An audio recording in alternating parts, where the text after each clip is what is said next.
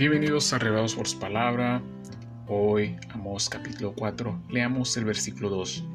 Jehová el Señor juró por su santidad.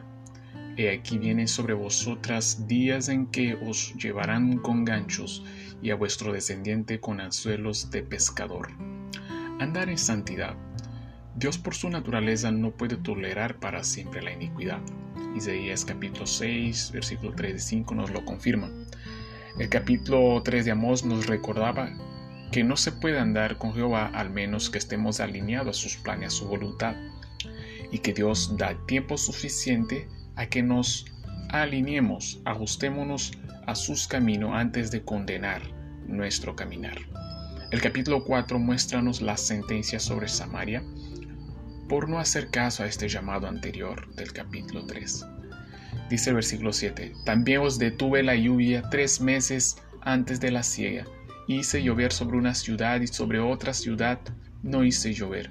Sobre una parte llovió y la parte sobre la cual no llovió se secó. Esta era una manera de las consecuencias, o esta era una de las consecuencias de no atender al llamado de Dios a andar en su santidad.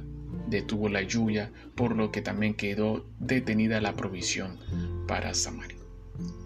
Andar en santidad, amados, va más allá de los rituales o cultos religiosos. El mismo profeta nos va a decir que tres veces a las semanas debieran traer diezmo los hijos de Israel. Pero aún estos tres días de entrega de ritual de religiosidad no fueran suficientes para hacerlos volver de su mal camino. Andar en santidad más allá de cultos religiosos, programa de iglesia. Andar en santidad es mantener una disposición constante en el cielo, de modo que el cielo esté constante en nuestras vidas.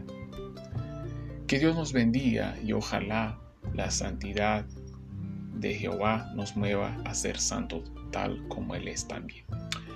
Que Dios los guarde.